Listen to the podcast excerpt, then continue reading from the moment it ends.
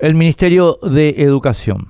Cualquier persona que tenga al menos una mínima información sobre lo que ocurre en el mundo sabe que estamos en el medio de una batalla cultural de esas que suceden una vez cada muchos siglos, de la que depende totalmente nuestro futuro.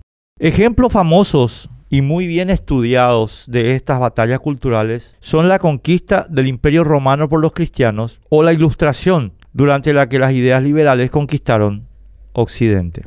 Ideas liberales, el Estado-Nación, la democracia, la libre expresión, la separación del Estado del dogmatismo. La que presenciamos es la batalla cultural planteada por el Foro Económico Mundial, el Foro, para destruir las ideas liberales. Es la ideología globalista. En un acto notablemente perverso, el principal impulsor de esta batalla, George Soros, usa con inigualable y perversa deshonestidad el nombre de una obra cumbre del liberalismo, la sociedad abierta y sus enemigos de Karl Popper para encubrir a su organización destructora del liberalismo, la Open Society Foundation. El foro no oculta sus planes, los tiene todos publicados. El que tenga interés puede acceder facilísimamente a ellos. Lo triste es que la élite de nuestro país, ese patético grupo de infatuados que supone tener capacidad por haber estudiado en alguna universidad anglosajona como si Salamanca prestara lo que Natura nos da, no lee lo que el foro publica y decide nuestras políticas públicas sin darse cuenta siquiera que el foro está haciendo lo que dice que va a hacer.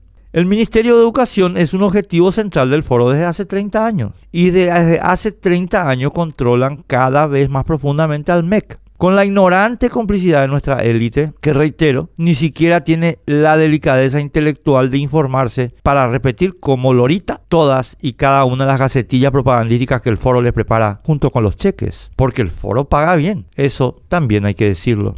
Ahora elevaron al presidente electo de la República los nombres de dos insignes globalistas, Luis Fernando Ramírez y Federico Mora, como candidatos a dirigir el MEC, alegando sus impecables credenciales técnicas como si dichas credenciales garantizaran algo. Esto supone que Santi no sabe en realidad lo que ocurre y que depende de la gente a la que pidió que le leen los nombres que él no sabe lo que representan. Luis y Federico son soberbios técnicos, ninguna duda, pero del foro y para implementar sus planes. El MEC necesita en cambio a alguien radicalmente diferente. Una persona con el conocimiento suficiente del desastre que sea capaz de expulsar de la gobernanza de la educación paraguaya a los agentes del globalismo. La razón es demasiado simple. Queremos seguir siendo un Estado-nación, una democracia con libre expresión, separación del Estado y dogmatismo. Queremos seguir siendo paraguayos cuyo gobierno deriva de la voluntad de los gobernados, que puedan decir lo que quieran sin cancelaciones y sin dogmas impuestos por la fuerza coercitiva del Estado.